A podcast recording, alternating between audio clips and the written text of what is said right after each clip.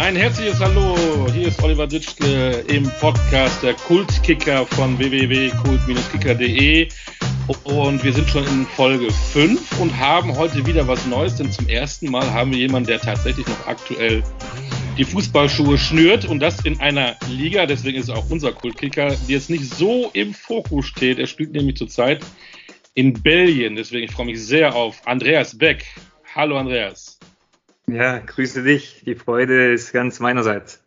Dankeschön. Ich wollte eigentlich diesen Podcast ganz anders anfangen. Und dann sehe ich, dass ihr am Wochenende mal eben kurz äh, die Tabellenführung mit dem KS Eupen in Belgien übernommen habt.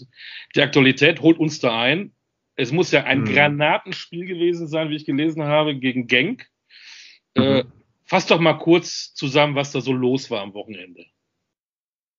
Ja, wie du gesagt hast, es war ein Granatenspiel, es war emotional sehr aufwühlend und ich habe es auch den Jungs in der Kabine gesagt, ähm, solche Momente erlebt man nicht oft im Profifußball. Auch wenn ich jetzt schon viel erlebt habe, in vielen Ligen war, viele Titel gewonnen habe.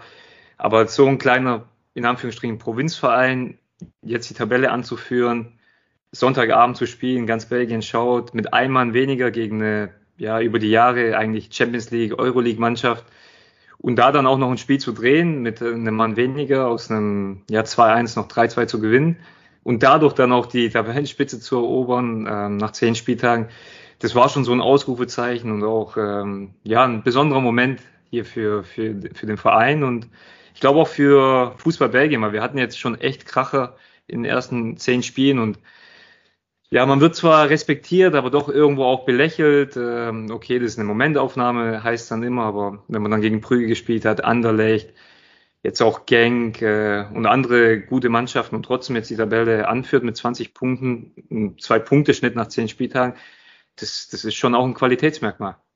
Da muss man immer fragen, das fragt dann immer ein Sportjournalist, äh, wo ist denn das Geheimnis des Erfolges? Kannst du uns das mal sagen? Ist es der neue Trainer, auch ein Deutscher, Stefan Krämer, dürfen wir nicht, nicht vergessen in diesem Fall. Ist mhm. es äh, das Team? Ist es auch diese mhm. Underdog-Situation, dass man dann Eupen ja. nicht auf, auf, der, auf dem Zettel hat? Ja, von, von allem etwas. Der Trainer hat ja, finde ich, schon eine, eine fertige Mannschaft vorgefunden. Ähm, auch wenn wir einige Abgänge hatten, auch viele Leihspieler haben uns verlassen. Aber mit ihm kam halt auch so diese deutsche Mentalität, diese deutsche Tugenden, ähm, auch Facetten, ähm, die er hier mit einbringt, das Spiel gegen den Ball, auch das Umschalten, dieses griffige. Obendrauf, äh, was wir die letzten zwei Jahre hatten, was äh, einfach auch Spiel mit dem Ball war. Wir hatten einen spanischen Trainer, der sehr viel Fokus darauf gelegt hat. Wir hatten auch wirklich fantastische Spiele letztes Jahr geliefert. Aber ich glaube, jetzt diese Kombination mit diesem gierigen, griffigen und auch mit diesem Umschaltspiel, kombiniert mit dieser deutschen Mentalität, mit diesem, wir müssen einfach immer bis zum Schluss alles geben, wie jetzt in dem Spiel, dann kannst du auch solche enge Spiele gewinnen. Das hat uns jetzt als Mannschaft und als Verein einfach sehr, sehr gut getan und dann gewinnst du auch solche enge Spiele und ja, mal gucken, wo, wohin uns das führen kann. Wir haben schon einen kleinen Kader, ist nicht so ausgestattet wie viele andere Mannschaften, die international spielen. Aber wir machen es sehr, sehr gut und jetzt gucken wir mal, wo, wohin uns das führen wird für Stefan Krämer, den wir kennen aus äh, Cottbus, äh, Magdeburg, Uerdingen, Bielefeld, auch die erste Station im Ausland. Bist du dann der sogenannte verlängerte Arm auch für ihn? Nimmt er dich beiseite, holt sich Tipps? Ja, das macht er schon. Also wir haben da wirklich ein gutes Verhältnis und er weiß, glaube ich, auch, ähm, ja, mit, mit welchen Spielern er da auch einen guten Zugang hat. Das sind natürlich die erfahrenen Spieler und für ihn kommt ja auch noch äh, zugute, dass es ein deutschsprachiger Club im Ausland ist. Also er hat da relativ schnell Fuß gefasst äh, zu den Fans, den Verantwortlichen und die Mannschaft ist zwar sehr international, auch der internationale Fußball, auch die Liga hat so seine Tücken, seine ja, eigene Identität. Die hat aber sehr, sehr schnell, äh, ja, hat sich da sehr schnell freigeschwommen, auch als Trainer und ja, bringt er einfach diese Dinge auch mit ein, die, die unsere Mannschaft sehr gut tun. Und das hat er auch in der Kürze der Zeit sehr gut analysieren können, was uns fehlt, was wir brauchen und uns da trotzdem nicht äh, überladen oder auch die ganzen äh, ja, afrikanischen Spiele auch nicht überladen, sondern macht es sehr behutsam und ähm, ja, bisher greift es wirklich fantastisch, fantastisch. Ich habe mal geguckt, ihr, ihr, habt 26 Leute im Kader, 18 sogenannte Legionäre, viele aus, aus Afrika, aus, aus Marokko aus Guinea-Bissau, aus Ghana, aus Kongo, aus Kamerun, von der Elfenbeinküste, von Mali. Da, da, da, lernt man ja, das ist was für meinen Sohn, der könnte ja Geografiestunde mit dir machen. Ähm, ja. Dazu noch einen Portugiesen, einen Franzosen, einen Bosnier, einen Spanier, zwei Deutsche, Robin Himmelmann im Tor äh, neben dir. Ähm, wie kann man sich das vorstellen? Unterschiedliche Kulturen, unterschiedliche Sprachen, das ist ja die Multikulti-Truppe at its best. Ja. Ja, aber genau das äh, hat auch so seinen Reiz, seinen Charme. Äh, da eine funktionierende Truppe auf den Platz zu bekommen, da eine gemeinsame Idee zu entwickeln, gemeinsame Ziele zu kreieren. Und am Ende sind wir alles Fußballer und es kommen Jungs äh, jedes Jahr dazu und gehen auch wieder. Und irgendwie der Fußball spricht halt doch seine eigene Sprache und die heißt Leistung, die heißt äh, Erfolg, auch diese Gier, sich weiterzuentwickeln. Und äh, da ist die Sprache nicht ausschlaggebend, auch nicht die, die Nation, sondern man merkt relativ schnell, ob einer auch ja, diesen Grit hat, äh, auch leiden zu können, auch nicht nur hier zu sein, um einfach mal, ja, Geld zu verdienen oder, nee, das ist schon sehr wettbewerbsfähig und man fällt da relativ schnell durchs Raster und automatisch muss sich da jeder unterordnen, eine gewisse Disziplin haben, einen gewissen Respekt untereinander haben und dann merkt man schon, wer schafft's, wer schafft's nicht, aber am Ende geht es darum, eine Einheit zu formen und das sind einfach Jungs auch entscheiden, die eine gewisse Erfahrung haben, die das auch ein Stück weit mittragen, auch eine gewisse Identität mittragen in so einem Verein. Und da gibt es einfach ein paar, paar Säulen, wo ich mich auch dazu zähle. Und dann hast du auch diese ganz jungen Spieler, die dieses wilde, unbekümmerte reinbekommen. Und ich glaube schon, dass unsere Mannschaft da ja gut zusammengestellt ist zwischen jung, alt, international, dann doch auch Verantwortliche, die die, die Region kennen, die die Sprache kennen im Staff hast du noch wieder Deutsch-Belgier, die die Sprache, auch das Flämische können, das Französische können. ist ja schon, äh, hier in Belgien ist ja nicht nur das Flämische, du hast auch das Französische, das Englische, also es ist sehr multikulturell und dann natürlich auch Ostbelgien mit dem, mit dem deutschen Part, hier wird ja Deutsch gesprochen. Also man muss sich da auch breit aufstellen, aber ja, man muss auch sehr viel improvisieren. Und trotzdem geht es um Leistung, geht es um Punkte und das Woche für Woche internationales Team in der belgischen Provinz. Dahinter hängen ja auch Kataris mit Espire, dieses Unternehmen. Ähm, kriegt man das mit? Tauchen die mal auf? Ähm, wie, wie spürst du das? Ja, äh, ich glaube, ohne Espire wäre der Club jetzt äh, auch nicht äh, nachhaltig in der ersten Liga gewesen. Ähm, die Kosten, die Finanzen laufen natürlich alle über, über Katar die Unterstützung ist da, die, die Gehälter werden pünktlich gezahlt, ähm, auch die Infrastruktur, daran wird gearbeitet. Aber so im Tagesgeschäft kriegt man davon nicht viel mit. Äh, die Vereinsführung, also Positionen über dem Trainer, die dann auch ähm, ja, Geschäftsstelle, Marketing, Transfergespräche sind äh, auch Deutsche, die dann den Zugang aber nach Katar haben. Und ähm, ja, man kriegt eigentlich von Katar nicht allzu viel mit. Das wird alles gefiltert wir dürfen uns auf dem, auf dem Platz auf, äh, darauf fokussieren und alles andere passiert hinter den Kulissen. Aber klar, man, man hat den Sponsor, man weiß, dass man, äh, wenn alles normal läuft, wieder im Winter nach äh, Katar fliegt, ins Trainingslager. Und ähm, ja, sonst äh, ist da eigentlich ein relativ großer Abstand dazu. Wenn man Katar hört, gibt es da gleich immer diese Kritiker. Sprechen die dich auch, auch mal in deinem privaten Umfeld an? wie du damit umgehst, dass da Kataris im Hintergrund sind? Oder dich auch fragen, was erwartest du von der WM in Katar? Hast du damit oder sagst du, hey, ich bin dir angestellt, ich halte mhm. Ja, weiß, ähm, die Kritik gibt es natürlich immer, Menschenrechtsverletzungen etc. pp. Aber oft sind es auch Vorurteile. Ich sage immer, lern die Menschen erstmal kennen, mach dir ein eigenes Bild von. Ich war jetzt auch schon in Katar, wir durften dort ins Trainingslager gehen und das sind wirklich ganz, ganz angenehme Leute was dann natürlich über die Presse draus gemacht wird und, und, und, das sind natürlich Sachen, die können wir als Einzelne gar nicht beeinflussen, auch gar nicht groß einschätzen, was beim Stadionbau passiert oder, oder nicht. Aber es gibt Vorgaben, es gibt äh, Richtlinien, es gibt natürlich auch äh, ja, Gesetze und ich bin überzeugt, dass die mit allem ja oder das, das Beste tun, um sich daran zu halten, auch jetzt für die WM. Aber ich kann nur positiv über, über Katar berichten, nicht nur weil ich hier angestellt bin, aber so wie ich die Leute auch dort kennenlernen durfte. Aber mehr als ein, zwei Wochen war es halt eben auch nicht. Deshalb äh, ein total offenes Bild kann ich mir davon nicht machen. Aber ja, die Unterstützung, die wir hier genießen dürfen, die ist auf jeden Fall enorm, dass wir hier in Ruhe arbeiten können, dass wir hier unterstützt werden. Alles weitere, was dort vor Ort geschieht, wie gesagt, habe ich nur ein kleines Bild von. Aber da bin ich schon optimistisch, dass die Dinge auch angehalten werden. Wie kam das eigentlich zu diesem Wechsel nach Belgien? Hast du da erstmal geschluckt, Belgien, was, was, was soll ich in Belgien oder war das für dich sofort auch interessant? Was, was war der Ausschlag? Weil die belgische Liga steht ja auch für den deutschen Fußball nicht so im Fokus. Mhm. Ja, von beidem, von beidem etwas. Das, das erste war, es hat mich total gereizt, als ich gehört habe, es gibt ein Angebot aus dem Ausland, aus dem äh, Nachbarland, aus Belgien. Das war für mich super interessant. Und dann war ich auch total überrascht, dass es da einen Club gibt äh, aus Ostbelgien in der deutschen Gemeinschaft, der Eupen heißt. Da bin ich auch total transparent. Ich, ich kannte Eupen nicht. Ich wusste auch nicht, dass es eine deutschsprachige Gemeinschaft gibt und war da erstmal so ein bisschen verdutzt, weil ich hatte ja davor zwei Stationen mit äh, Istanbul, eine, eine Weltmetropole, dann mit Stuttgart, einem der traditionsreichsten Clubs in Deutschland. Und dann kommt wieder so, in Anführungsstrichen, Provinzclub. Und genau das war irgendwie so der größte Reiz, äh, der mich da ja auch so ein Stück weit gekitzelt hat, weil ich hatte das auch damals erleben dürfen mit, mit Hoffenheim. Und äh, dann wieder die Extreme mit Istanbul. Und irgendwie war das genau das, was, was mein Herzen auch zum Lachen gebracht hat. Es gab noch äh, eine Anfrage aus der Bundesliga, auch noch eine Anfrage aus der Türkei, aber das war nicht so dieses Neue, dieses Ungewisse, und äh, dann mit meiner Frau kurz drüber gesprochen, mit meinem Bruder drüber gesprochen, der auch die Vertragsgespräche geführt hat.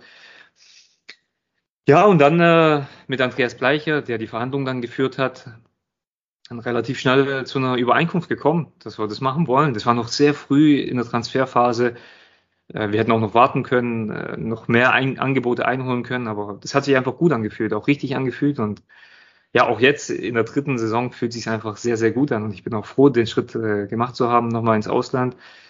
Und ähm, ja, auch mit der Perspektive Familie, Kinder war das einfach der richtige Schritt. Ich bin jetzt mittlerweile drei, dreifacher Familienvater und dieses provinzielle, dieses ländliche, einfach viel Weite, viel Natur, das, das tut schon gut. Auch die Liga an sich ist ähm, vielleicht nicht so im Fokus im, im deutschsprachigen Raum, beziehungsweise in, in Deutschland, aber es ist eine sehr wettbewerbsfähige Liga. Es ist mit die meistgescouteste Liga der Welt. Auch im internationalen Fußball, wenn du die belgische Nationalmannschaft siehst, was da für Talent rumrennt, was da für eine Hazard, Qualität. Freunde, das sind ja Weltstars. Ja, ja aber die ganzen Jungs, De Bruyne, Lukaku, Courtois äh, und so weiter, Hazard-Brüder. Ich meine, wo die 19, 20, 21 waren, die haben hier bei Genk gespielt, bei Anderlecht gespielt. Und das sind jetzt die nächsten Generationen, gegen die ich dann verteidigen muss. Und du weißt, in ein, zwei Jahren gehen die halt für 20, 30, 40 Millionen in die Premier League, in die Bundesliga. Aber hier ist so ein Auffangbecken für diese Jungs, die hier geschliffen werden. Und das macht es auch für mich als alter, erfahrener Spieler dann auch so reizvoll, da einfach noch wettbewerbsfähig zu sein, mein Mann zu stehen, auch Akzente zu setzen und dann auch unseren Jungs was mitzugeben. Und ja, das ist auch vom Niveau her einfach eine sehr, sehr anspruchsvolle Liga und es macht auch Spaß. Man sieht ja auch jetzt in der Champions League, dass Brügge super performt, dass da Qualität da ist und ähm, ja, es ist nicht zu unterschätzen, diese Liga. Also du siehst auch heute schon äh, die neuen Lukakus, die neuen Azars, die, also es schöpft sich nicht aus, diese Talente in Belgien? Nein, auf, auf gar keinen Fall. Jede, jede Mannschaft, ich habe es jetzt auch im, letzte Woche in einem Interview gesagt, jedes Team hier in der Liga hat zwei, drei Rohdiamanten, die jetzt Stück für Stück immer mehr zu ihren Einsatzzeiten kommen. Und äh, da ist gewiss, dass wenn die in der Spur bleiben, dass die äh, vor großen Transfer stehen. Und ist ja auch irgendwo hier, ja, wenn du Anderlecht siehst, mit, mit welchem Altersschnitt die spielen, wenn du Gangs siehst, was die für Jungs im Kader haben, das ist einfach zwangsläufig, dass die Jungs sich weiterentwickeln und später dann auch zu, zu Topclubs gehen. Warum sind denn so wenige Deutsche in der belgischen Liga? Die Frage stelle ich mir ehrlich gesagt auch. Ähm, viele Jungs in der Bundesliga, die dann vielleicht äh, den nächsten Schritt machen, aber nicht unbedingt nach oben, vielleicht einen Schritt sich zurücknehmen, verstehe ich nicht, dass die dann sagen, komm, ich mache mal einen Schritt nach Belgien, ins, ins nahe Ausland oder nach Holland. Für mich sind das so spannende Ligen. Ich bin froh, dass sich für mich dieser Horizont geöffnet hat. Äh, und jetzt, man sieht ja auch trotzdem immer mehr, mehr deutsche Trainer auch vor allem, auch in Ostend hast du jetzt ein paar Jungs, äh, auch mit Blesin, Stefan Krämer, Hannes Wolfer hier, Hollerbach, auch in Ostende du ein paar deutsche Spieler. Wir haben hier mit Himmelmann jetzt einen äh, deutschen Spieler noch. Ähm, also ich kann nur positiv berichten über diese Liga und ich finde auch, das ist ein Riesensprung. Nicht nur für Jungs, die vielleicht einen Schritt nach unten machen, sondern auch für Jungprofis, die vielleicht einen Schritt nach oben machen wollen. Sage ich, äh, hier ist eine riesen Chance und vor allem auch eine riesen Plattform. Wenn du hier mal eine gute Saison hast, da stehen dir alle Türen offen. Entweder zu einem Top-Club in Belgien und dann spielst du auch international Euroleague, Champions League oder du machst den Sprung wieder zurück in der Top-Liga. Aber für mich ist es jetzt kein, kein Schritt, wo du sagst, äh, ich gehe in die Provinz oder ich gehe ja weit, weit weg im Nahen Osten, wo man vielleicht wirklich komplett weg ist. Nee, das ist äh, schon auch sehr nah. Und man sieht ja immer die Scout-Liste von äh, Wolfsburg, Leverkusen, Stuttgart. Die Scouts sitzen hier Woche für Woche auf den Tribünen und da wird schon geschaut. Vielleicht nicht aus der Fanperspektive, aber die Vereine wissen schon, was hier gemacht wird und wie hier gearbeitet wird. Klingt gut. Ein Appell an alle Fußballer, die vielleicht mal nach Belgien gehen wollen. Dann macht doch, wir sind wieder bei Geografie. Ähm, Eupen was ist das für eine Stadt? Äh, wie viele Einwohner? Äh, ist das eine Fußballstadt oder ihr habt ein kleines Stadion, da gehen, äh, wie heißt das, Kehrweg-Stadion, knapp über 8000 rein. Was passiert da? Überraschend eben äh, in Belgien. Es ist, wird überall da Deutsch gesprochen. Wie, wie, wie ist da das Leben in Eupen? Und wie weit bist du weg von der deutschen Grenze? Ist, glaube ich, auch gar nicht so weit weg, ne? Nein, ich lebe äh, direkt an der Grenze eigentlich zu Aachen.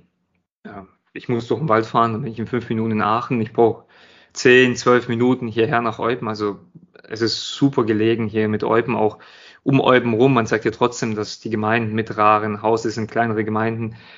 Aber halt so der deutschsprachige Teil, ich glaube, die Dachgemeinschaft, äh, ähm, dieser ostbelgische Teil, wo Deutsch gesprochen wird, das sind, wenn ich mich nicht täusche, glaube ich, um die 100.000 Leute. Also es ist wirklich eine sehr kleine Gemeinde. Und Eupen ist halt so die größte Stadt, so das Aushängeschild aber ich würde jetzt lügen, wenn ich dir eine genaue äh, Zahl nennen würde, wie viel, wie viel hier wohnen. Aber wie gesagt, da kommen dann, das Umland kommt dann dazu. Und ähm, ja, es ist auf jeden Fall, du fährst hierher ins Training und du siehst halt links und rechts die Kühe, die Bauernhöfe, den Milchbauer, die, die, ja, die Hühner laufen da rum im Freilandgehege und es ist schon provinziell, aber auch schön.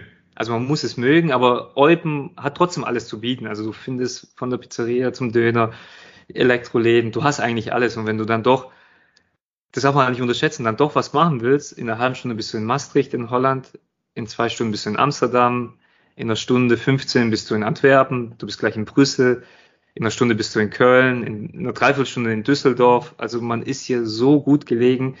In Aachen bist du eigentlich in, in einer Viertelstunde. Du hast Metropolen um dich rum, alles, was du brauchst.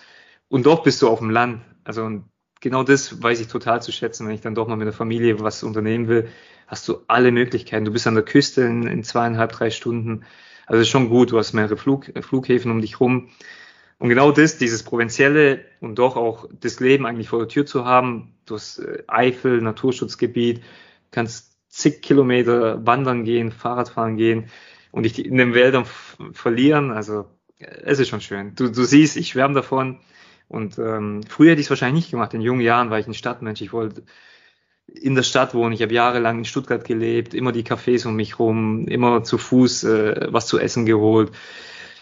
Dann mit Istanbul wirklich High Life zwei Jahre lang. Du machst Fenster offen, du hörst die Sirenen, du hörst die Menschen, den Trubel. Und jetzt genau das andere wieder. Das ist genau das, was wir gesucht haben und das fühlt sich auch genau richtig an. In dieser Lebensphase, wo wir jetzt sind. Wir schicken mal diese Aussagen an das Tourismusbüro Eupen, damit da ganz viele Leute, vielleicht auch ein gutes, große Dreiländereck. Äh, Geografie ja. Teil 2. Ähm, wenn mein Sohn nachher nach Hause kommt, will ich ihm natürlich wieder was beibringen. Ähm, wo liegt Kemerovo? Oder habe ich das richtig ausgesprochen? Kemerovo. Kemerovo, ja, ja. Äh, Novosibirsk äh, in Sibirien. Ja. Also, ja, im tiefsten Osten. Ja, da bin ich geboren. Da bist du geboren mit drei durftest du dann wieder weg da oder, oder musstest es weg. Warst du ja. da? Hast du noch, hast du tatsächlich noch Erinnerungen an Westsibirien? Nee, ähm, also aktive oder bewusste Erinnerungen habe ich nicht. Klar, aus Bildern und äh, Erzählungen lasse ich mir schon gerne dann auch äh, Sachen mitgeben von meinen Eltern. Ich war auch seither nicht mehr da. Ich war zwar einige Mal in Russland, aber dann immer in der Nähe von, von Moskau, mal in St. Petersburg, meistens auch mit dem Fußball unterwegs. Ja, Hast aber du denn noch da vor, die... dahin zu fahren, um, um, deine Wurzeln da wieder zu entdecken? Oder sagst du, du Sibirien, da zieht mich jetzt nichts hin? Ja, jetzt äh, nicht akut, dass ich sage, mich zieht's da unbedingt hin, aber irgendein kleiner Teil in meinem Körper sagt schon, da musst du in deinem Leben nochmal hingehen. Da, da würde ich auch sehr gerne mal auch mal Sibirien bereisen, nicht nur Kemerovo oder äh, ja die Region Novosibirsk, sondern allgemein Russland an sich ist ja auch ein Wahnsinnsland. aber zu wissen, okay, wo sind meine Eltern groß geworden? Wie war das Leben da? Wie sind die Winter dort? Das kriegt man immer so aus den Erzählungen mit. Meine Mama ist Russin, mein Papa ist als Deutscher dort geboren, als äh, ja, Deutsch-Russe. Und dann mit dem Mauerfall äh, war dann die Türe nochmal gegeben, 1990 dann wieder zurückzukommen nach Deutschland.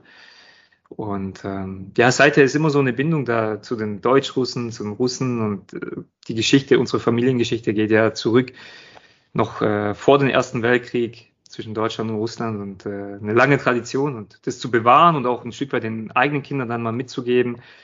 Meine Frau ist Kroatin, also auch so aus dem slawischen Raum gibt es ja auch sehr viele Gemeinsamkeiten. Meine Tochter ist in der Türkei geboren, mein zweiter in Deutschland und jetzt mein dritter in, äh, in Belgien. Also wir sind schon sehr international, aber man muss ja trotzdem auch seine Geschichte kennen und auch die Wurzeln kennen. Und wir sind jetzt einige Male mit den Kindern schon in Kroatien gewesen.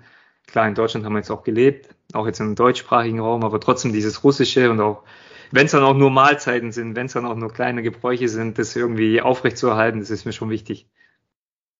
Ich habe mal geguckt, die Stadt hat über eine halbe Million Einwohner. Ich habe es auch noch nie gehört. Es ist immer Wahnsinn, was es für Städte gibt, die man gar nicht so äh, im ja. Fokus hat. Sprichst du ja. noch Russisch? Kannst du Russisch? Also ich verstehe, ich verstehe Russisch nicht perfekt, aber ich könnte mich schon unterhalten. Ich spreche auch ab und zu mit dem Bruder oder mit meinen Eltern auf Russisch. Aber ich habe die, die Neigung dann auf Deutsch zu antworten. Weil als Kleinkind äh, hast du halt drei, vier, fünf Jahre lang dann immer das Russische gehört, gehört, gehört. Aber mit dem Umzug nach Deutschland und dann äh, mit der Kindergartenzeit war dann halt meine Sprache, die ich zuerst ausgeübt habe. Die ersten Worte waren dann halt doch Deutsch. Und deshalb irgendwie sind die Synapsen so nicht äh, miteinander verbunden. Da dann, äh, ja, mit der, Au ja, ist einfach so, wirklich. Ich, ich verstehe die Sachen, aber ich habe Probleme mit der Aussprache und äh, fühle mich da auch unangenehm. Ich glaube, ich brauche mit Sicherheit ein, zwei Jahre in Russland und dann könnte ich die, die Sprache perfekt. Geografie Teil 3. Nach Eupen und äh, Kemerovo, ähm, auch die, die es nicht wissen, wo liegt äh, Wasseralfingen? Wasseralfingen liegt auf der Ostalb zwischen, ja, so im Dreieck Ulm, Heidenheim, Stuttgart, äh, da mittendrin Aalen, kurz vor Aalen, mit Doppel-A geschrieben. Da hast du angefangen. Ne? Da, da fängt dann tatsächlich die Fußballkarriere von da hat meine Fußballkarriere angefangen. Da ist auch immer noch das Elternhaus meiner Eltern. Ja, oder das Elternhaus, ja. ja die immer noch da, da, da leben und wohnen. Und äh, ja, der Bezug ist immer noch dahin. Ja, meine Freunde wohnen da. Und ähm, wenn es dann mal nach Deutschland geht, dann geht es nicht direkt nach Stuttgart, sondern dann geht es schon auf die Ostalb zu Mama und Papa. Auch die, die Eltern meiner Frau wohnen in der Nähe. Und da hast du dann gespürt, dass du äh, nicht nur ein bisschen kicken kannst, sondern auch gut kicken kannst, bist dann zum VfB Stuttgart auch gewechselt. Das ist ja auch schon mal ein Sprung, glaube ich, von so einem nochmal wieder. Nee, nee oder, oder nicht wie? ganz. Da, da gab es noch einen Zwischenschritt äh, Richtung kurz vor Heidenheim nach, nach äh, Königsbronn. Das war damals eine gute Jugendadresse. Ja. Ähm, eigentlich auch fast besser als Heidenheim zu der damaligen Zeit in der Jugend. Da hat man so die Top-Talente abgegrast, ein Stück weit. Und von da weg sind dann viele Jungs Richtung, äh, Richtung Ulm, Richtung Stuttgart und äh, da hat man auch an vielen Hallenturnieren teilgenommen und äh, so ging es dann mir, dass ich dann auf einem Hallenturnier dann, ich weiß gar nicht mehr, ob es ein Jugendtrainer war oder, oder ein Scout, äh, der dann die Nummer notiert hat meiner Eltern und dann mal zu einem Probetraining eingeladen hat, zu so einem Probetag. Das, da war ich zwölf, glaube ich. Und dann hat so alles seinen Lauf genommen, bis ich dann durch dieses Filter, durch diesen Sieb, ich glaube, da gab es dann zwei oder drei Trainingseinheiten im großen Rahmen, 50, 60 Jungs, dann kam die erste Filterung, dann ist nochmal ein Training zu einem anderen Termin mit ungefähr 20 Jungs, bis dann am Ende nur noch zwei Jungs übrig blieben. Davon war, war einer ich. Und die zwei Jungs durften dann ähm, in dem Jahrgang dann äh, mal trainieren beim VfB. Und der damalige Trainer war dann Thomas Tuchel, der dann gesagt hat, Daumen hoch, der bleibt bei mir. Ja. Der berühmte Thomas Tuchel, der mal vor kurzem Champions League-Sieger geworden ist. Der da warst du als ja. Jugendlich, ist vielleicht auch vermessen zu fragen, aber vielleicht frage ich trotzdem, hat man da schon gemerkt, als, als jugendlicher Spieler, dass da eventuell ein Trainer ist, der mal ganz was anderes erreichen kann? Oder hat man da gar nicht, nimmt man das gar nicht so wahr? Ja, Oder bei Thomas. Ähm, ein anderer Trainer als der in Wasser Alfing, der in Königsbronn, der vielleicht vorher noch in der Jugend beim VfB das gemerkt Ja, ich hatte, Ja, ich hatte wunderbare äh, Jugendtrainer, die auch menschlich wirklich äh, auf einem äh, hohen Niveau waren und sehr einfühlsam und uns äh, als Jugendliche da nicht mehr die Dinge noch anders war. Aber mit dem Wechsel zum VfB hat man schon gemerkt, da, da weht ein anderer Wind. Da geht es schon auch um Erfolg, um Entwicklung, um den nächsten Schritt zu machen, den nächsten Jahrgang zu machen. Da ist ja auch dann immer so ein Sieb und der VfB war zu der Zeit über Jahre hinweg mit Frieder Schroff, mit Thomas Albeck, äh, auch mit der Handschrift von Ralf Rangnick, der da vieles in die Wege geleitet hat. Da war der Anspruch einfach immer die Nummer eins zu sein.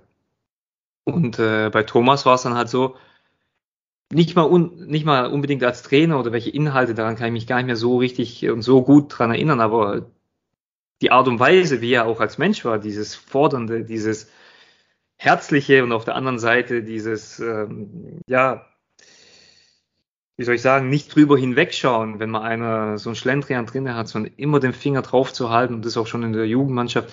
Das war schon bemerkenswert und das hat sich so bei mir eingebrannt. Also diese väterliche, brüderliche Nähe und auf der anderen Seite diese Strenge, diese, dieses Lehrerhafte, dieses, ja, auch, ähm, ja, unnachgiebige, immer auffordernde Leistung zu bringen.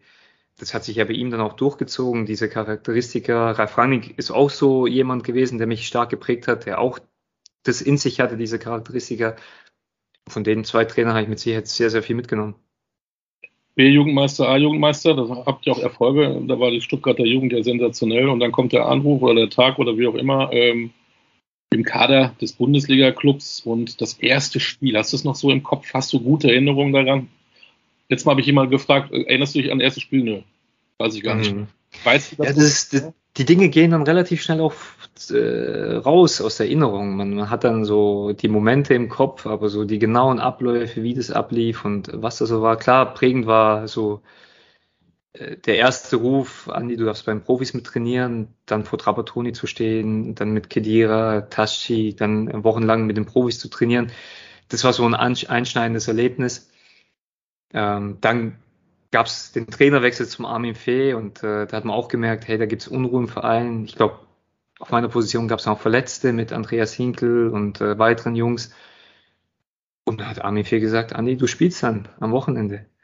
Und äh, soweit ich mich erinnern kann, war ich äh, mit Christian Tiffert auf dem Zimmer, der dann noch am Abend vorher Herr Cola getrunken hat und ich glaube auch noch geraucht hat. Weißt du, es waren dann so, es war einfach eine, eine andere Welt, Männerwelt, weißt du, so andere Mechanismen, andere äh, Abläufe und da kriegst du schon so die Augen geöffnet, wie man auch einfach entspannt in so ein Spiel geht und trotzdem fokussiert ist. Und das habe ich ja mittlerweile auch so in den letzten Jahren bekommen, so eine absolute Fokussierung, aber auf der anderen Seite auch eine Entspanntheit, so eine Gewissheit.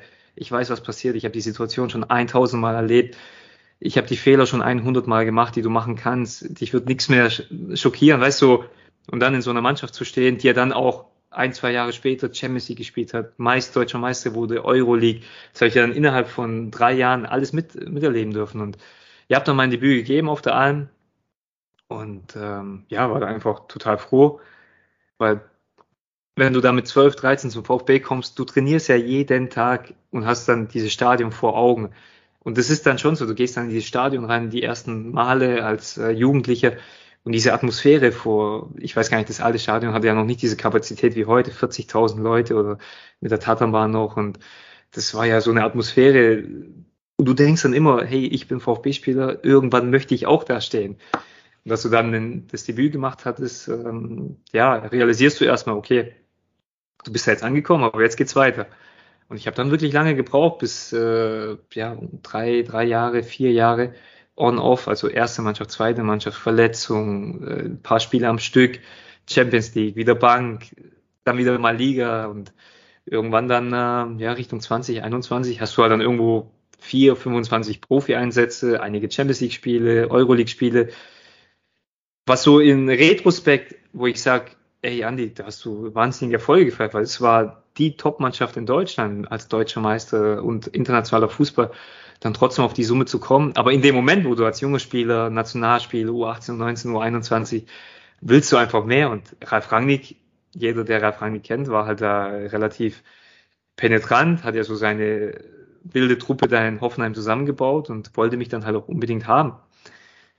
Und dann kam halt irgendwann die Überzeugung, dann den Sprung zu machen zu, zu Hoffenheim, der dann aufgestiegen ist. Und äh, das war dann auch mein Durchbruch in der Bundesliga, dann Stammspieler zu werden und im, ja, im Nachhinein absolut auch die richtige Entscheidung. Ja, deutscher Meister bist du. Das ist ja tatsächlich so. Ähm, auch wenn du angeblich, stimmt das wirklich, in der Saison nur in Anführung vier Bundesligaspiele gemacht hast, trotzdem bist du deutscher Meister. Ähm, da durftest du mit den großen Erwachsenen wie Tiffert und Co. auch feiern, ne?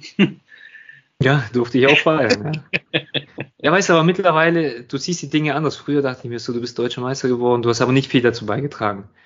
Weißt du, auf dem Platz. Aber heute weiß ich, als erfahrener Spieler, als Spieler, in, der jetzt einige Male Champions League spielen durfte, Euroleague oder jetzt auch internationalen Fußball, da weißt du dann, was es heißt, einen guten Kader zu haben. Also, und das heißt aber nicht unbedingt, dass dann jeder der Jungs zu vielen Einsätzen kommt. Aber ein guter Kader heißt einfach, das Trainingsniveau jeden Tag hochzuhalten. Ein guter Kader heißt dann trotzdem, wenn du gebraucht wirst, ob es nur eine Minute ist oder 15 Minuten oder ein, ein ganzes Spiel, dass du dann da bist. Und vier Einsätze in dieser Mannschaft war einfach trotzdem ein Erfolg.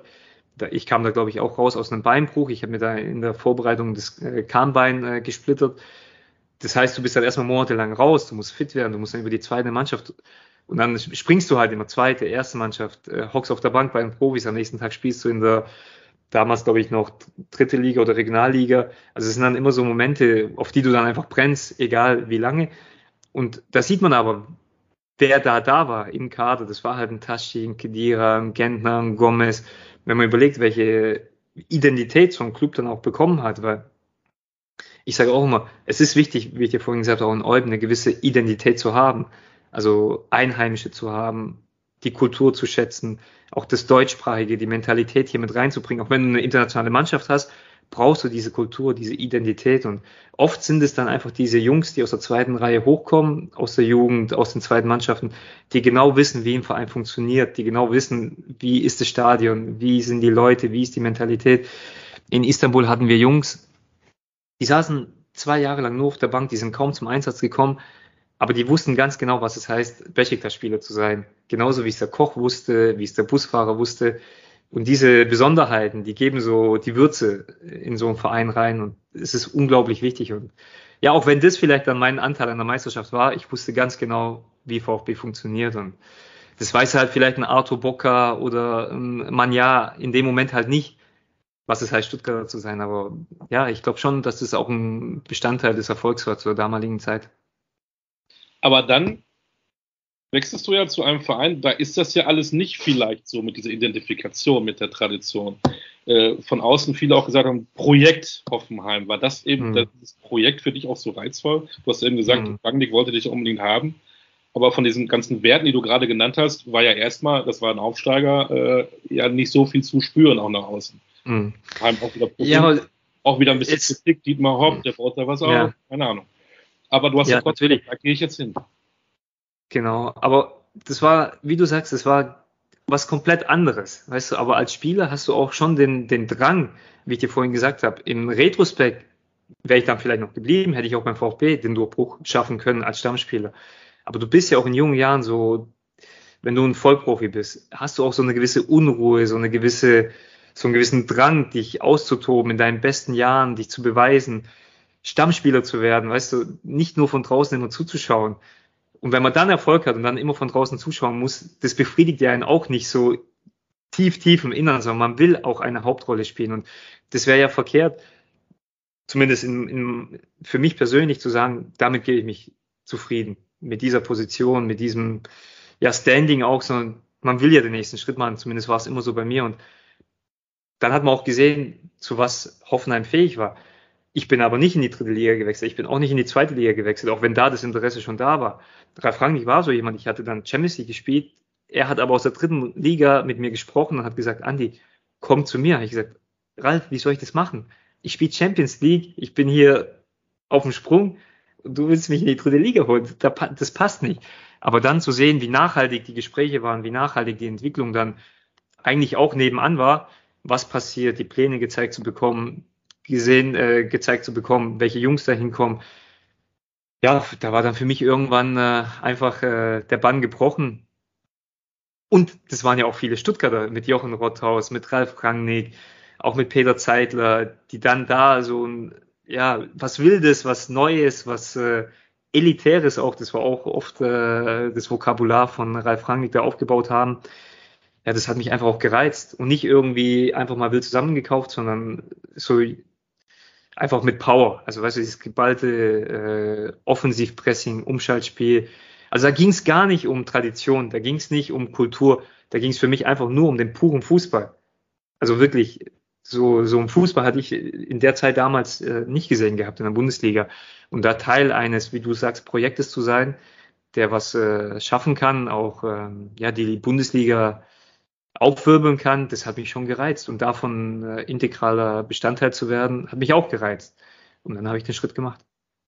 Dann äh, bisschen, ich sag mal so, Aus- und Fortbildung Fußball bei Rangnick in Hoffenheim. Warst du dann fertig ausgebildet? Weil danach kommt ja wieder das andere Extrem. Nochmal, vielleicht noch ein bisschen mehr als der VfB, nämlich Istanbul, Besiktas. Äh, ist ja wieder, da kann man nicht vom Projekt reden. Das ist ja, ich hab, war ja auch mal in Istanbul, sorry, bei Fenerbahce habe ich mal ein Spiel gesehen, was da ja abgeht. Das ist ja in Worte kaum zu greifen, wenn man nicht selber da gewesen ist. Ja. War das für dich auch sofort, äh, das muss ich machen? Wieder was anderes, wieder komplett? Ja, ja, war es wirklich. Also ich hatte dann äh, lange Jahre in Hoffenheim und ich wurde absolut geprägt, auch von dem Fußball, den Ralf Rangnick da auch implementiert hat in die Kultur und in die DNA von, von Hoffenheim damals. Du bist auch Kapitän, darf man nicht vergessen. Du warst auch ja, ich war in fünf, in fünf Spielzeiten äh, bei verschiedenen ja, Trainern, hat, hatte ich die Binde und äh, ja auch viel Verantwortung getragen und viele Hörner abgestoßen, weil es war halt doch ein junger Verein oder ist immer noch ein junger Verein, aber wir sind zwar immer in der ersten Liga geblieben, aber es war immer so eine Auf- und Abbewegung mit Erfolg, Misserfolg, vielen Trainerwechseln und Nationalspieler, äh, vieles auf meinen Schultern, auch internationale Mannschaft. Also ich habe da schon sehr viel mitgenommen, sehr viel Positives, auch einiges an, an Trug und Negativem. Und ähm, ja, dann war es einfach so, ich war dann in einem gewissen Alter mit 28 und es gab hier und da immer wieder Anfragen, aber dann kam ein Club mit Besiktas, der halt einfach gesagt hat, wir wollen dich unbedingt haben. Und ähm, ja, für mich war dann auch irgendwo so der Moment gekommen, dann zu sagen, jetzt oder nie.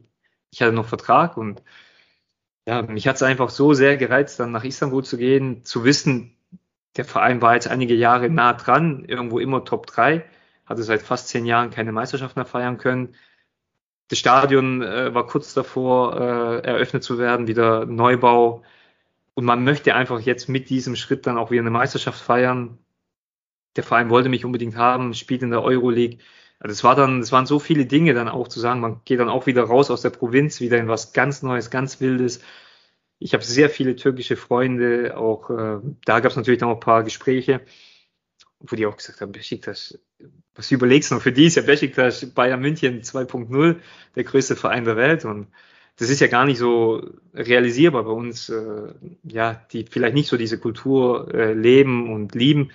Aber als ich dann da war, das war einfach umwerfend und äh, überwältigend. Also zu realisieren, das dass es mit, mit Haut und Haar, ne? Du bist da nicht mit, mit ein bisschen Distanz dann, du nimmst das auch dann immer auch komplett für dich ein. Ja, aber weißt Weil du, das ist ja auch heute noch auch in deinen Social Media Channels, auch in Türkisch, sicherlich mit Hilfe, aber egal.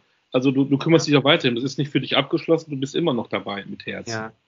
ja, weil man taucht ja dann in diese Welt ein. Das ist ja auch dann Teil des Lebens. Du wachst da auf, du gehst da schlafen in der Kultur, du weißt du, du, da gibt's ja auch keinen Entkommen. Du kommst ja nicht nur auf dem Spielfeld und gehst dann wieder in deine eigene Welt. Natürlich, da, da gibt's auch genug Spieler, die sowas machen und sich dann abkapseln und sich nur auf in Anführungsstrichen das Wesentliche konzentrieren. Aber ich war mit meiner Frau immer so, dass wir gesagt haben, nee, wir gehen da jetzt rein, wir tauchen da ein in die Kultur. Meine Eltern haben uns ja auch damals so erzogen. Wir sind jetzt in Deutschland, wir wollen, dass ihr Deutsch sprecht. Deshalb, weißt du, auch, deshalb habe ich auch wahrscheinlich diese Sprachprobleme, weil dann gesagt wurde, wir müssen uns hier integrieren, wir sind Bestandteil dieser Kultur mit allem, was dazugehört. Und genau so ging es meiner Frau auch. Sie war zwölf, als sie nach Deutschland kam. Direkt in die Schule, direkt äh, anpassen, weißt du. Und so sind wir in die Türkei, so sind wir jetzt auch nach Belgien, dass wir uns da einfach öffnen und die Dinge einfach versuchen anzunehmen. Und äh, damit sind wir auch sehr gut gefahren. Und ja, wir konnten das auch total genießen in, in Istanbul, auch wenn da natürlich ein wahnsinniger Druck herrscht. Aber auch eine wahnsinnige Freude, Liebe. Also da habe ich genau das, was man in Person findet bei Rangnick oder Tuchel in der Kultur wiedergefunden. Diese absolute Nähe, diese absolute Liebe, dieser Fanatismus im Positiven. Und auf der anderen Seite, wenn du nicht funktionierst, wenn du nicht lieferst, diese Strenge, diese Härte, diese, diese Wut auch und ja, diese Extremen, irgendwo in der Mitte ist dann wieder die Balance, die man dann für sich wieder finden muss, wo man die Dinge auch einschätzen muss, aber ja, es, ich würde es jetzt nennen, eine sehr intensive Zeit, ein sehr intensiver Fußball, den wir total lieben gelernt haben dort. Ich muss einen ganz kurzen Zeitkick machen. Dein Trainer damals war Zeno Günesch. Der war ja jetzt türkischer Nationaltrainer bis vor ein paar Wochen. Der neue Nationaltrainer Stefan Kunz, der übrigens mal bei Besiktas Istanbul gespielt hat. Jetzt hat mhm. die Türkei einen deutschen Nationaltrainer. Ähm, packt er das? Türkei ist schon. Also, weißt ein, du, einfaches. Ähm, aber da, da siehst du es genauso. Er war auch im Besiktas. Er hat auch die Menschen dort lieben gelernt und die Leute respektieren, lieben ihn auch. Und so war es ja mit anderen äh, Deutsch, äh, deutschen Spielern, deutschsprachigen Spielern genauso. Da waren Hilbert, da waren Fabian Ernst, Christoph Daum war mehrmals in der Türkei. Aber diese Arbeitsweise, die wir Deutschen äh, pflegen und hegen, die jetzt auch hier in Ostbelgien sehr geschätzt wird, dieses pragmatische und was für uns selbstverständlich ist, einfach dieses ordentliche, dieses zielgerichtete, das wird dort schon auch herbeigesehnt und auch eine gewisse Mentalität damit einzubringen, weil dort ist sehr viel Talent, sehr viel Qualität, aber das muss halt dann auch kanalisiert werden. Und ich denke schon, dass äh, Stefan Kunz diese Tugende mitbringt und sein Trainerteam da auch so, so ausrichtet, dass genau diese Kulturen, diese ähm, Qualitäten, die er als Trainerstab, Trainerteam, die er als Mentalität auch verkörpert, mit dieser bisschen äh, emotionalen Art der Spieler, dass man das äh, kanalisieren kann und dann auf den Platz bringen kann. Und dann wird er auch Erfolg haben, weil selbst Jeno Günisch, der ja, jetzt, ich würde nicht sagen, ein Taktiker vom Herrn ist, sondern einfach diese Charakter, Charakteristika der Topstars immer sehr gut äh, ja, äh, pflegen konnte, hegen konnte. Und man hat ja auch gesehen, welche Qualifikation er gespielt hat äh, zum letzten Turnier, die war ja phänomenal. Nur dann mit dem Druck, mit dem Euphorismus ist die Mannschaft da nicht ganz zurechtgekommen. Und das war wahrscheinlich dann auch der Grund, wieso er dann gehen musste. Und jetzt ist es an Stefan Kunz mit seinem Team, auch so eine Atmosphäre herzustellen, die erfolgsorientiert ist, die nachhaltig ist und dann gewinnst du auch die, die Herzen der Menschen.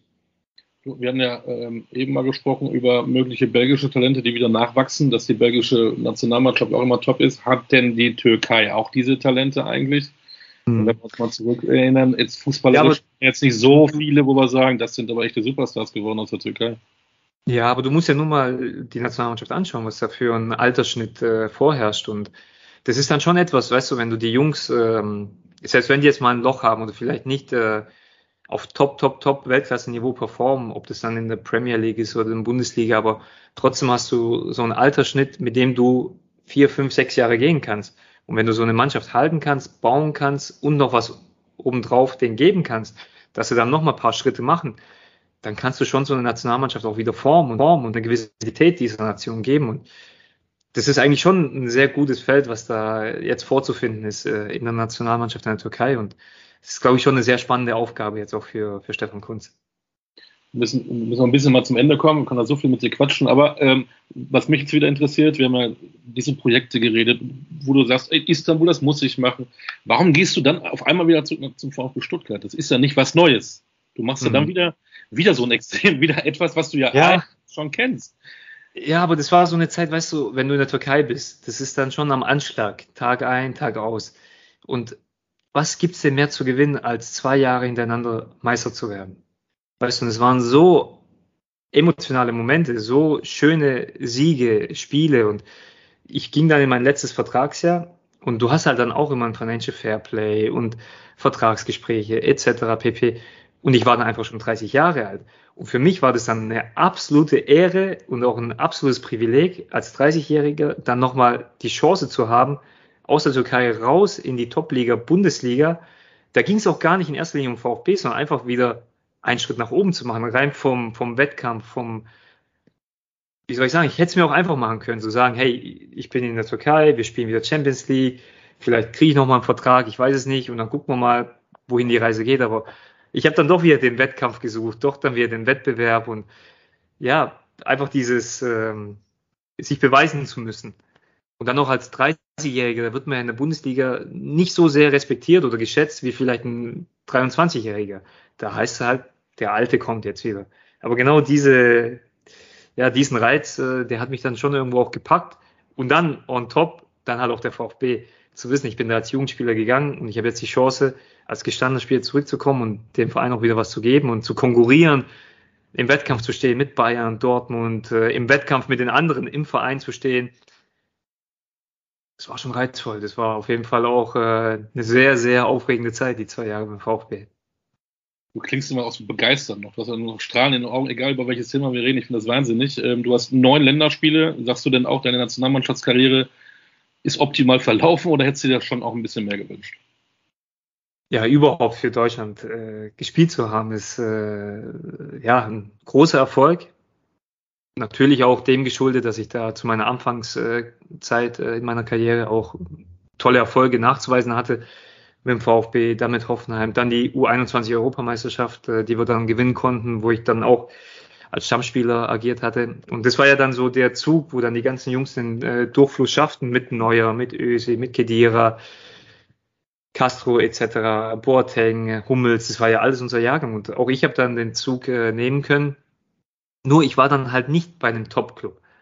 Weißt du, dann nachhaltig in der Nationalmannschaft zu bleiben, musst du einfach diesen Sprung zu dem Bayern, Dortmund, damals Schalke, Bremen, äh, da muss man halt landen. Und mit Hoffenheim war man ja auf dem Sprung, dann Herbstmeister, und man wollte ja dann diesen Sprung machen ins internationale Geschäft, aber man stößt sich ja dann doch die Hörner aus. Weil das sind halt auch andere Clubs mit Gladbach, mit Leverkusen. Ist halt schwer, da oben reinzurutschen. Und irgendwann wird man halt Neunter, wird man Vierzehnter.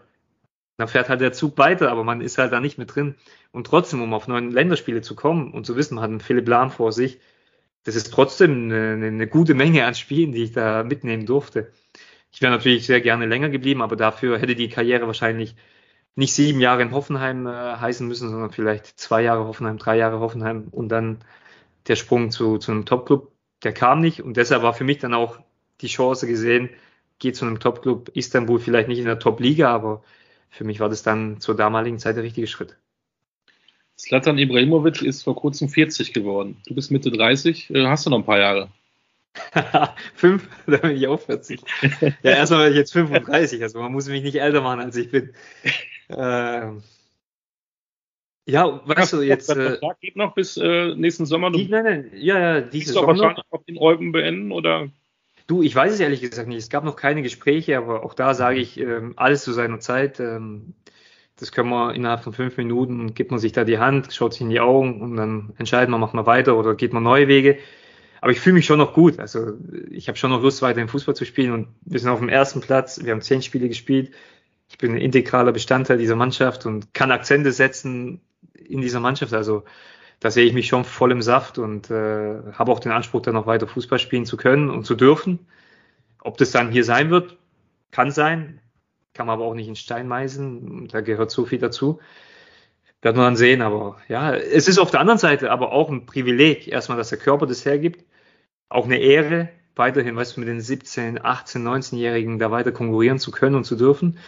Und würde es schon auch gerne, gerne auskosten, weil, weißt, viele sagen, was machst du denn danach und willst du nicht und äh, studieren und Management oder Trainer. Da sage ich, ja, aber das hat doch Zeit, weißt du, weil das ist doch das, über was ich immer geträumt habe, was mein Traum ist und immer noch, weißt du, das ist einfach das Schönste. Auf dem Grün zu stehen, zu schwitzen, zu kämpfen, mit den Jungs in der Kabine, Späße zu machen und weißt du, mit Mitte 30 trotzdem noch diese, ja, diese Energie zu spüren, die du einfach schon seit 20 Jahren spüren darfst, Tag ein, Tag aus, das ist für mich das Schönste. Und dann aber so zu jeder Phase der Karriere einfach den Fußball anders wahrzunehmen. Weißt du, der, als junger Spieler siehst du ja die Hand vor den Augen kaum. Du willst nur agieren, du willst mehr Erfolg, mehr Erfolg. Aber dann jetzt im zunehmenden Alter, ja, kriegst du einfach andere Perspektiven. Du siehst den Fußball von, mit ganz anderen Augen, aus ganz anderen Richtungen und äh, hast einen Draht zum Trainer. Du sprichst über Taktik, über Persönlichkeit, über dich selber, über die Familie. Weißt du, du, da kommt irgendwie alles zusammen. Kultur, Identität eines Vereins und ja, der Fußball kriegt so eine ganz andere Würze dann auch als erfahrener Spieler. Und klar, irgendwann kann man das vielleicht dann mitnehmen in einer anderen Position, in einer anderen Funktion, aber wo und wann, das hat alles noch Zeit. Ich glaube, ich möchte das auch so lange genießen, wie es geht. Das wünschen wir dir auch. Wir sind auch fast am Ende. Du hast so eine tolle Ablenkung mit drei Kindern, das ist auch schon mal ganz schön. Da holt man sich vielleicht auch die Energie äh, für den Fußball. Als letztes noch, weil ich eine Leseratte bin und ich weiß, dass du auch eine Leseratte bist und wohl einige Bücher hast. Liest du noch? Hast du einen ähm, Geheimtipp? Ähm, was uh, ja, ich, ich nicht mehr durch die drei Kinder auch gar nicht mehr zu.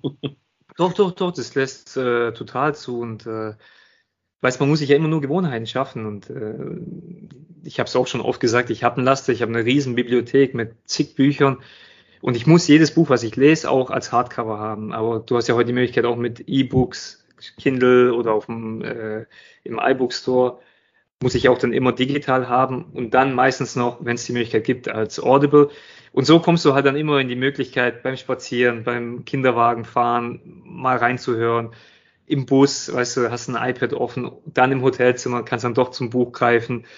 Und so äh, lese ich dann meine Bücher und ich lese nicht immer ein Buch, sondern ich habe dann meistens vier, fünf Bücher, die dann äh, kreuz und quer gelesen werden, immer nach der Stimmung, nach der Phase und Gerade liegt Ryan Holiday, sein neues Buch, äh, heißt Mut, liegt gerade offen. Ich habe jetzt die Biografie von äh, Christoph Daum äh, gelesen, daher auch äh, alles aktuell mit seinen Stationen, auch in der Türkei, sehr, sehr spannend.